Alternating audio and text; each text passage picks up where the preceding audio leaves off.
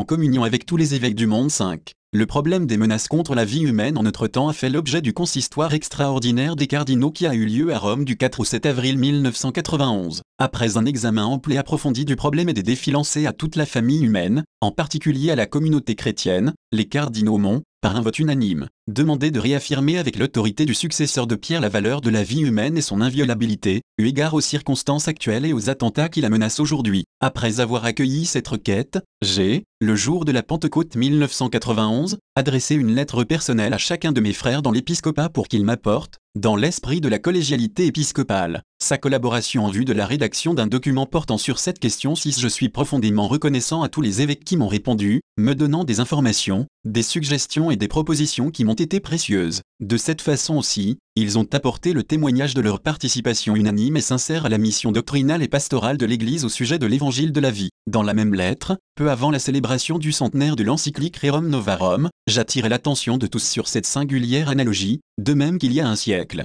c'était la classe ouvrière qui était opprimée dans ses droits fondamentaux, que l'Église prit sa défense avec un grand courage, en proclamant les droits sacros sein de la personne du travailleur, de même, à présent, alors qu'une autre catégorie de personnes est opprimée dans son droit fondamental à la vie, l'Église sent qu'elle doit, avec un égal courage, donner une voix à celui qui n'a pas de voix. Elle reprend toujours le cri évangélique de la défense des pauvres du monde, de ceux qui sont menacés, méprisés et à qui l'on dénie les droits humains. C'est il y a aujourd'hui une multitude d'êtres humains faibles et sans défense qui sont bafoués dans leur droit fondamental à la vie, comme le sont, en particulier, les enfants encore à naître. Si l'Église, à la fin du siècle dernier, n'avait pas le droit de se taire face aux injustices qui existaient alors, elle peut encore moins se taire aujourd'hui, quand, aux injustices sociales du passé qui ne sont malheureusement pas encore surmontées, s'ajoutant de si nombreuses parties du monde des injustices et des phénomènes d'oppression même plus graves parfois présentés comme des éléments de progrès en vue de l'organisation d'un nouvel ordre mondial. La présente encyclique, fruit de la collaboration de l'épiscopat de tous les pays du monde, veut donc être une réaffirmation précise et ferme de la valeur de la vie humaine et de son inviolabilité, et, en même temps, un appel passionné adressé à tous et à chacun, au nom de Dieu, respecte,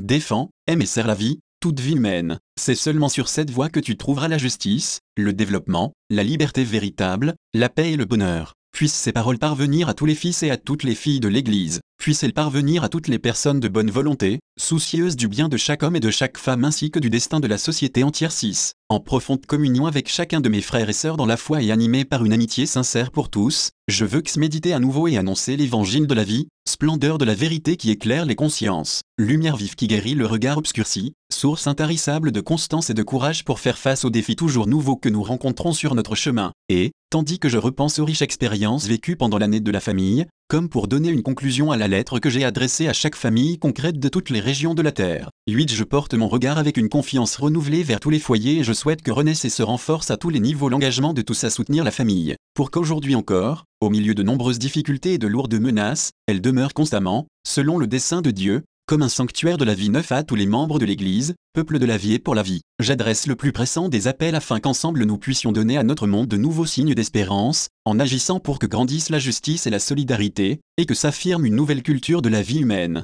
pour l'édification d'une authentique civilisation de la vérité et de l'amour.